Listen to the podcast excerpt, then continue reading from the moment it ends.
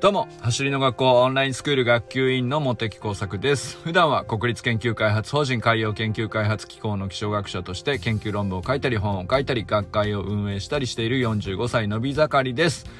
今日は宇佐美シューマの良さを伝えたい という、なんだまたっていう話なんですけども伝えたいよ、俺は。今。めちゃくちゃ伝えたい理由についても話したい。えー、まあ、とにかく俺はめちゃくちゃシューマくんが好きです。で、えー、っと、まあね、シューマくんが、あの、スプリント教室を年明けから名古屋で、地元でね、開くという準備を今進めているんですけれども、まあ、走りの学校としては、えー、まあ、全国に先駆けてということですよね。まあだから、シューマくんは、本当に走りの学校の中でも、まあ、講師陣の中では、比較的、えー、最近入った方かな。その、戸川くんとかゆりちゃんよりも正式に参画してきたのは、今年のちょっと5月、6月ぐらいから徐々にっていう形だったので、まあ本当に、うんと、まあ最近加入したと言っても、あの、まあそりゃそうなんですけども、ただ、えっ、ー、と、全国ツアーで夏何十箇所回ったのか分かりませんけど、まあ圧倒的にその経験の積んだ量であるとか、まああとはその彼が一回一回全力でやるのはもう講師の皆さんみんなそうなんですけど、えっ、と、一つ一つを振り返って、積み上げて自分の血肉にするっていうことの、まあ、制度というか、まあ、本当に何て言うかな、うん、そこがすごいなっていうのをずっと思ってて、なかなかね、その難しいとこなんですよ。そのシューマくんって、えっ、ー、と、戸学みたいなさ、あの、派手な能力ではないんですよね。まあ、アジリティとか、まあ、クロート受けはすると思うんですけど、僕はめちゃくちゃすげえなと思ってるけど、まあ、東学みたいにさ、何秒とかわかるわけじゃないじゃん。えっ、ー、と、日本一速い、50メートルが速いみたいなさ、感じでもないし、えー、まあ、例えば、サタデーナイトミーティングでゆりちゃんみたいに、その、陸上のメニューというところで的確にこう、パンパンと返していくっていう、まあ、そういう経験があるわけじゃなくてもともとね野球をやっていてピエール学園っていうところからの経歴だからその走りそのものに対しての、うん、経験値っていう意味では確かにその陸上ガチでやってた戸川君とかゆりちゃんとか、まあ、確かにすごいというところはあるんですけどただ一方でねやっぱシューマくんのなんだろうな、やっぱりなんか実践練習会とかインストラクター講習でもそうなんですけども、なんだろうな、あの派手じゃないんですね。まあ正直言って。その大勢の人をぐいぐい引っ張るっていう校長の独特の空気を支配するようなノリとかまあこリカルドさんもそうですねで畑先生もそっちですよねですごいその辺って毛色が似ていてそのコミュニケーションスキルとかもめちゃくちゃ高いみたいな。めちゃくちゃ多くの人にぐっと引き寄せて、えー、場を支配するみたいな。ああいう派手さっていうかな、スター性っていうのか。まあそういうのとはまたちょっと違う、うーん、まあ、ひょっとしたら黒人好みなのかなって思うか ところはあるんですけど、僕、シューマくんのそういうとこがめちゃくちゃ好きで、本当にね、えー、一つ一つの動きについてめちゃくちゃ向き合ってるし確実に向き合って積み上げて進化させるっていうことに対する何て言うか真摯な態度というかそのアップグレードしていく時の精度というのかな、まあ、過去をうんと経験したことにを確実に生かしていくっていうその特性っていうかそこはもう群を抜いてんですよ。これは、その、そういうところを見ないとわからないし、その積み上げた経験がある人じゃないとわからないんで、なかなか多くの人が一気にそこに、うわ、すげえって引き寄せられるみたいな、あの、感じでは確かにないかもしれないんですけど、あの、圧倒的だなと思ってて、それをね、えー、なんと伝えたらいいんでしょうか。ということをね、ずっと思ってて、まあね、僕もそのインストラクター講習を受けて、宇佐美くんに教わってよかったっていう話は何回かしましたけど、その、それはね、場の雰囲気もあるし、えっと、習った内容が良かったみたいな話でもあるからさ、必ずしも宇佐美くんの良さそのもの100%について話してはいなかったかなと思って。で、いやでも、これは、宇佐美くんそのものがなぜ、そんなにすげえんだっていうところを、なんか言いたくなるほどの凄さなんです わかりますかね？なんて言ったらいい？もうなんか、会ってない人にこの良さを伝えるのが逆に難しいぐらい、まあ、ある意味、その、えー、んまあ、ちょっと言い過ぎかな。悪く言うと地味ですね。えー、地味でもないんだよ、本当は。すごいんだよ。うん、だけど、まあ、戸川くんとかさ、和田校長みたいなもう圧倒的な光を、えー、放つ人たちからすると、まあ、うーん、そういうタイプではないというか、そこに良さがあるわけじゃないっていうか、宇佐美くんもね、本当にすごい人なん、そのパフォーマンスものクオリティというかも凄まじいんですけれど、そこで売る人じゃないというか、なんですよね。まあなんか、それをどう伝えたらいいのか、ちょっと前振りとね、お知らせ、そちょ、お知らせもしたかったんだけど、前振りと混ざっちゃったな。まあでも、もう今日の言いたいことは、その、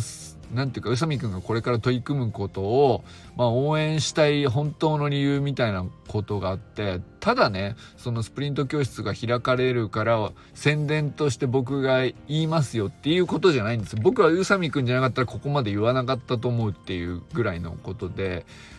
ちょっとね、じゃあ、じゃあちょっと、宇佐美くんが名古屋でやるスプリント教室の概要を喋っておこうか。名古屋で走り革命理論を学べる、えー、スプリント教室を、まあ、子供向けです。うんと、場所を固定して、時間も固定して、走り革命理論を伝えると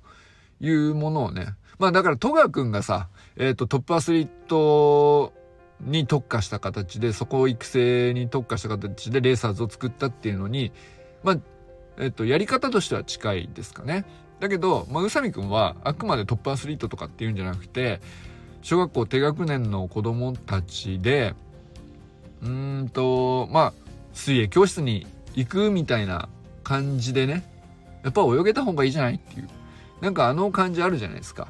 えっ、と、で、その雰囲気というかそのノリと同じでやっぱりかけっこってちゃんとできた方がいいと思うんですよ。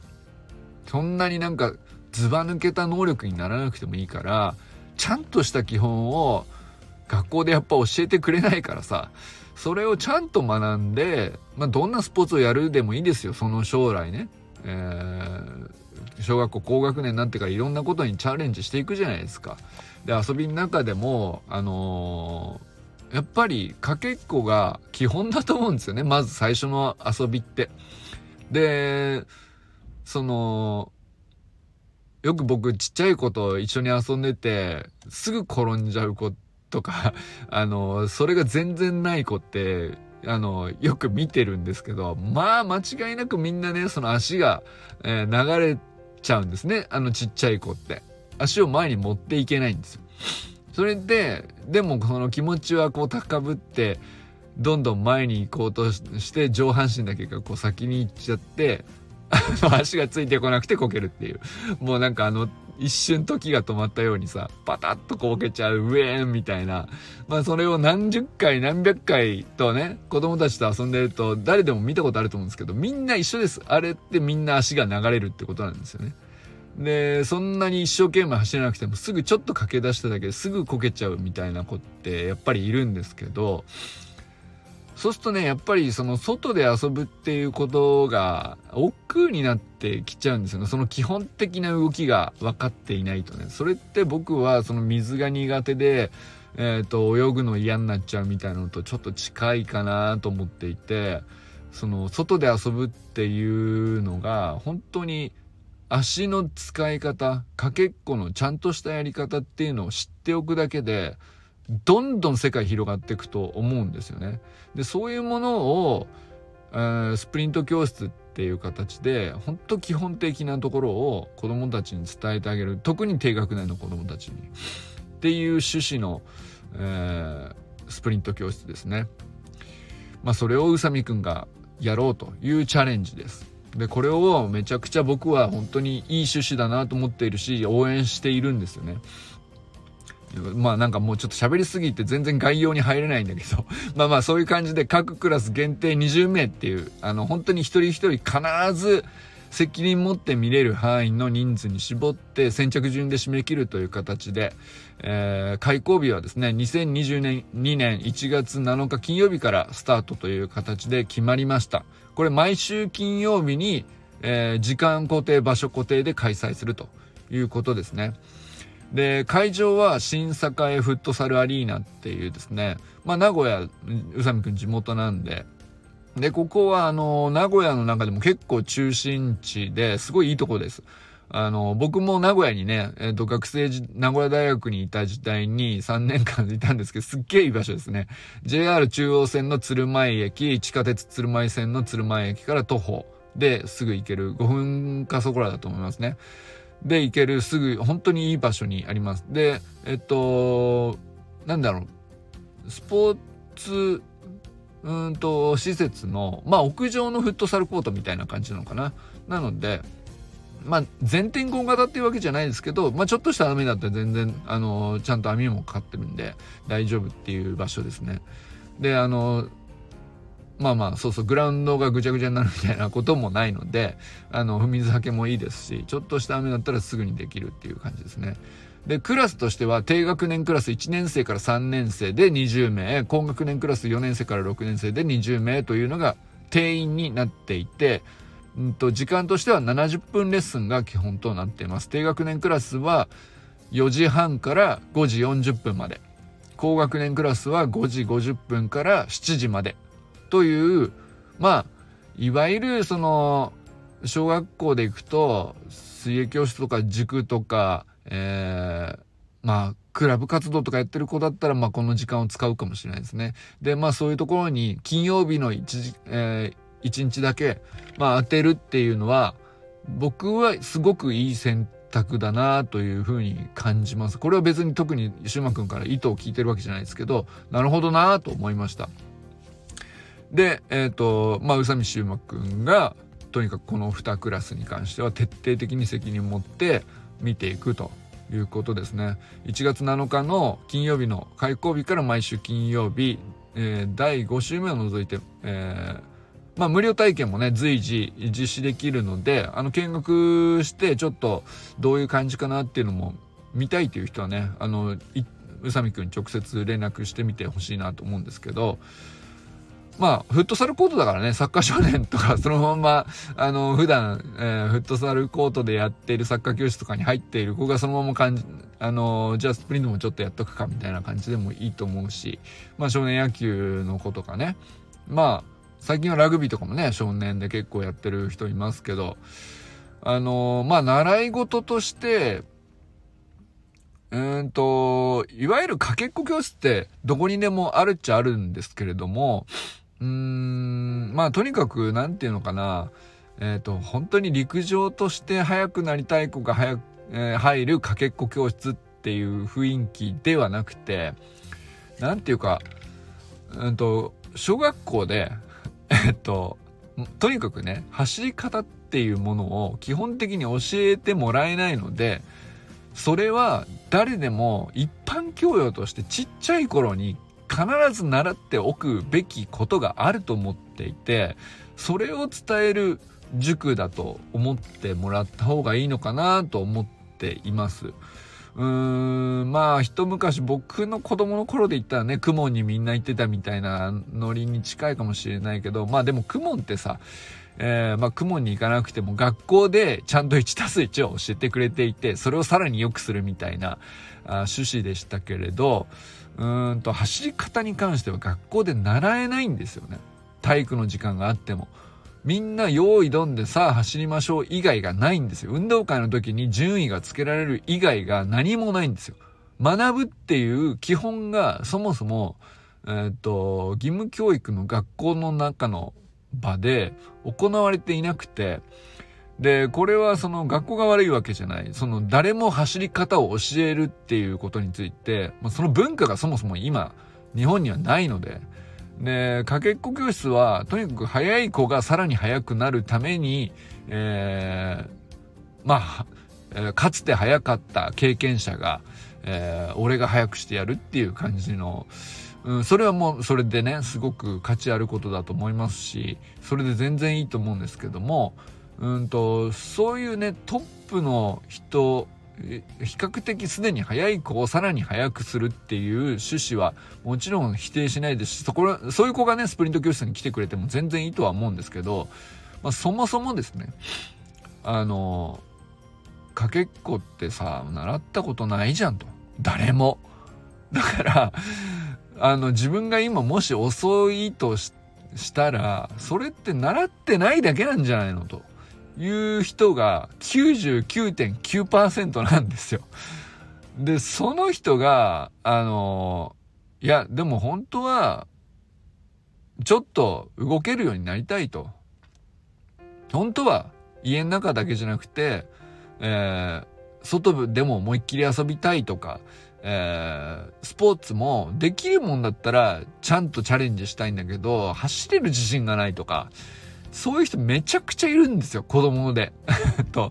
でね、まあこれをね、子供に届けるにはどうしたらいいのか僕には今んとこよくわかってないんだけど、でまあそれでその宇佐美くんもね、いろんな小学校回ってっていう風に、えー、生徒さん集めてると思うけどさ。で、僕はやっぱり大人が動くことが大事だなと思っていて、それは、まあそういうためにね、普及員っていうものが一つね、え、取り組まれているわけですけど、普及員の人だってそんなにさ、他、自分の本来の仕事もあるんで、うんと、普及活動をガンガンやる、毎、その、何のバックアップもないところで、ガンガンボランティアでやり続けるって言ったら限界あるわけなんで。で、やっぱりそうなったら、えっと、やっぱり一番大事なのは習慣化させることで、学、走り方を学ぶっていうことを習慣化させる。で、それは、うんと、親が子供に直接できるならそれが一番いいです。だから親が普及員をとって子供に習慣化して直接。ただ、親だって暇じゃないじゃないですか っていう話です。で、そうしたら、うんと、親御さんが直接、ね、あの、毎日毎日向き合えればそれでいいんだけど、そうって、そうともなかなか時間取れないっていう人のために、えっ、ー、と、まずはオンラインスクールっていう会が生まれたわけなんですけど、でね、まあ僕らはオンラインスクールでいろんな、あの学年のお子さんを持つお父さんお母さんが入って、実際ね、やってますけど、やっぱりオンラインはオンラインで、えっ、ー、と、かなり自立というか自主性を求められるんで、えー、習慣化するのがね、成功できればハマると思うんですけれども、そこが結構難しいじゃないですか。で、僕はその塾っていう回も、例えばスプリント教室に通うっていうのは、あの、一つ習慣化を楽に行うための最適解の一つだと思ってているんですよね。オンラインスクールっていうのはどうしても自分で自分を自立させて、えー、習慣化も自分でやってくださいねっていうところがあるんで、まあ、だからこそね、お安く3300円でできるんですけど、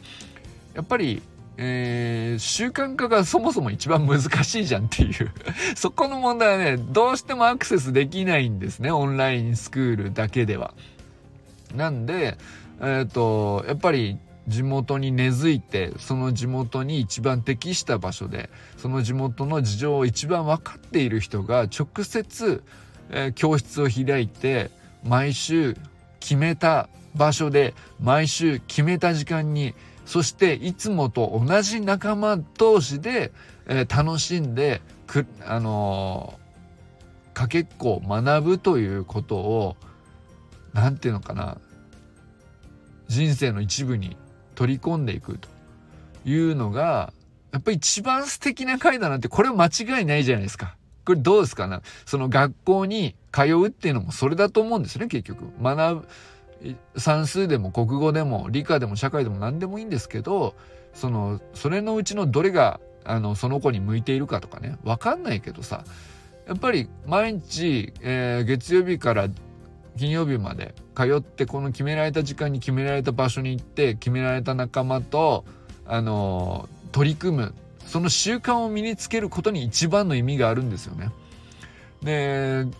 でもそこから外れてしまう科目があったりとか内容があったりとかそこではカバーしきれない新しい、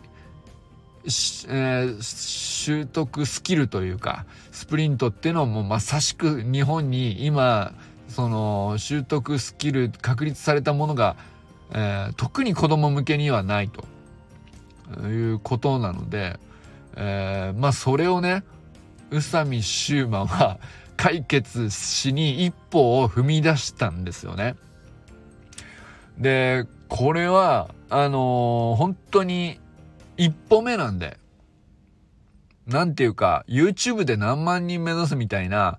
あの、派手な空中戦とは全く意味の違う、うーん価値だと思うんですね。どちらも価値あることなんですけども、量的にそのすごい多くの人に広がるっていう空中戦の価値はもちろんあります。で、多くの人が、えー、足の速さは才能じゃないと気づかされることに YouTube のね、12万人の意味はあると思いますけど、一方でね、本当に地元の一人の少年と少女と一人ずつ向き合って、あの、宇佐美シューマの言葉を一言一言聞いて一緒に走ってみる。で、一緒に 1+1 をやってみる。で、それを、うんと、ね、今まで実践練習会って形で90分楽しいっていうイベントとして味わった人は全国にたくさんいるわけですよ。何百人もいて、それはシューマくんの魅力を知った人は全国に何百人もいるわけなんですけど、そうじゃなくて、僕はその、その人たちが学ぶと、学び続けるということを習慣化するということが何よりも大事だし価値があるし、そこにちゃんと解決策を示すのは、今回のスプリント教室を宇佐美シューマが名古屋で開くということだと思うんですよね。で、宇佐美シューマほどそこに、なんていうか適した人間がいないというか、めちゃくちゃ向いてると思う。その積み上げて、一人一人と向き合うと。その数をお、その大量に引きつけて、なんていうかイベント的にさ、その瞬間をめちゃくちゃ盛り上げるみたいな、そういうのとはまた違う価値なんですよ。日常の、あの、一コマとして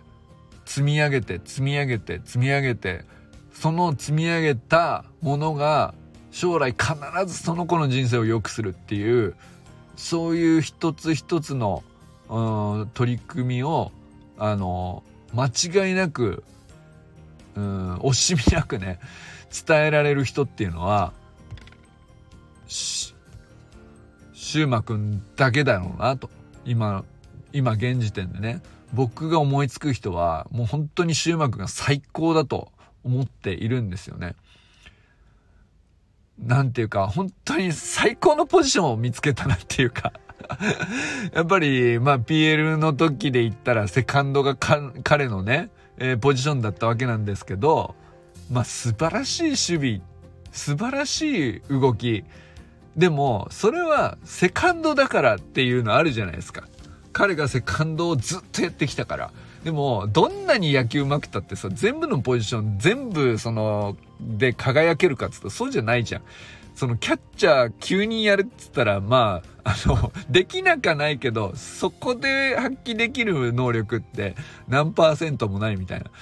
でも、そういうことも全て彼は、その、必要になったら全部やるけれども、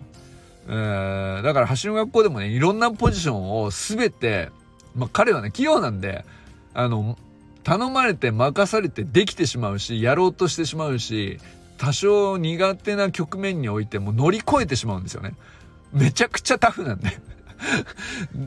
もうめちゃくちゃ真面目で紳士だし、本当にすごいんだけど、それはそれですごい。で、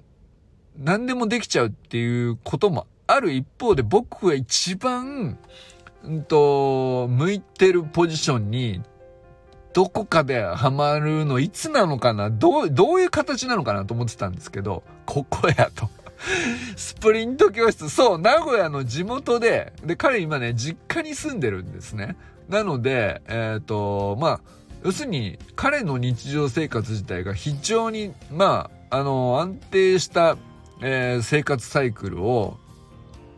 作れていて、まあ、とに、とにかくトレーニングに、自分のトレーニング、自分を高めるトレーニング、そこにきちんと毎日打ち込むということと、えー、例えば必要な、えー、メニューを、えー、向き合って、組み立てて、改善して、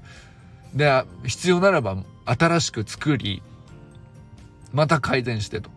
で、それを腰を落ち着けてやれる環境にいるんですよね。で、その、今、彼が置かれている環境でやるのが一番いいことって全国を飛び回るよりも地元で徹底的に必要である人にね、必要とする人に、うんと、向き合うというか、あの、本当に、そこが一番向いてる環境じゃん。その彼のと人間的な特性もそうだし、えっ、ー、と、生活サイクルとしてもそうだし、あっちこっち飛び回るのが向いている環境じゃないんですよ。環境、向いてないわけじゃないよ。えっと、全然どこにでも行ってもいいんだけど、せっかく、その、実家から、あの、安定した生活環境の中で、えっ、と、打ち込むべきものを積み、打ち込んで、積み上げるべきものを安心して積み上げられる状況にいて、やると一番最高な効果を発揮しそうだなって思うものは、それは地元でさ、教室開くことでしょっていう。もうこんな最高な回ありますかっていう話だと思うんですよね。で、やっぱり走りの学校って今までは、あのー、全国ツアーもそうだし、YouTube もそうだし、オンラインスクールもそうなんですけど、空中戦が多かったんですよ。で、それはそれで、その走り革命を起こすみたいな言葉もそうなんですけど、えー、どうしてもその空中戦ってなると、うーん、一人一人と、その人の生活と、その人の習慣を変えながら、うんと、じっくりその人の事情に耳を傾けて向き合い続けるって、まあ、限界があるんですね、どうしてもね。やっぱり全国ツアーつったらイベント的になるし、えー、きっかけにはなると思う。最高のきっかけになると思う。だけど、やっぱり習慣化は、うん、できるかどうかは何割の人が、その自分でやってくれるかなっていうところにかかってくるんですよね。えー、そこまで、えっ、と、走りの学校が全てのその人の生活習慣にまで手を回す話でもないしさ、そういう趣旨じゃないし、でも願ってはいるんだよ。その習慣化されてほしいと。走りの1たす1を学ぶということ自体を文化にしてほしいし、当たり前のことにしてほしいし、まあだからこそ普及員講習というものを全国で何百人も作るっていうことを一生懸命やってきた。で、それを、うん、その裏ではね、現地に迎え、必ずしも現地で会えないという人が遠くからばっかりで開催地に迎えないという人にはオンラインスクールがあり、で、まあオンラインスクールで、えっと、まあやっぱり自主的にっていうところで習慣化が難しいという人にはやっぱり、え、イベントであっても、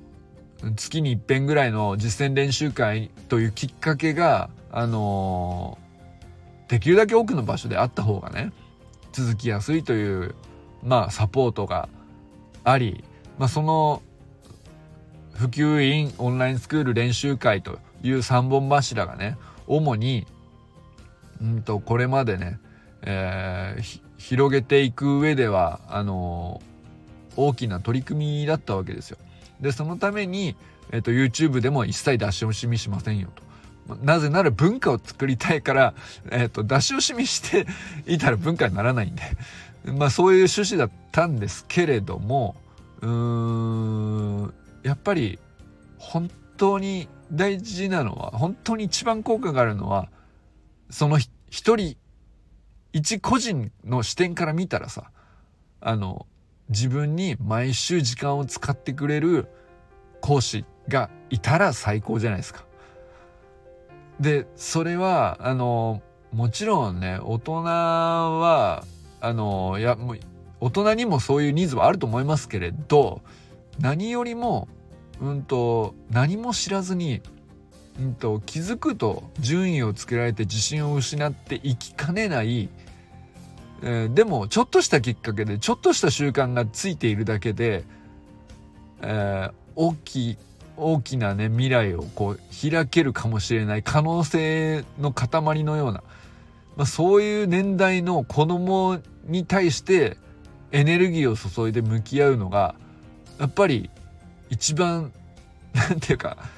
将来見越した時に一番素敵な選択肢じゃないかなと思って、それに一歩踏み出すって本当に大きな覚悟だと思います、シューマくんからしたらね。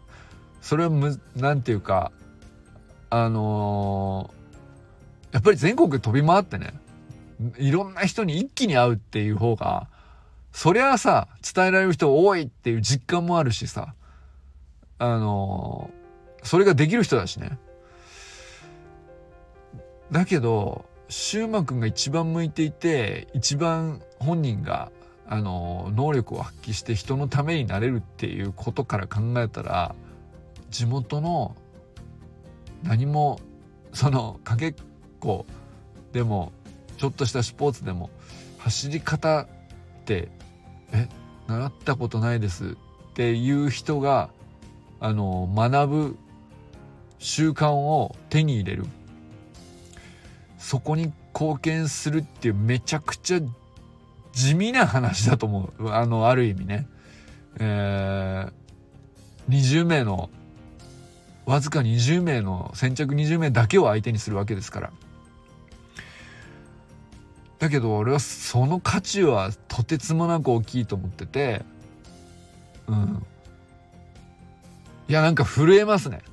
っていうかいや、あのー、スタートの頃に何人入ってるかわかんないですよ。わかんないですけど、うんと、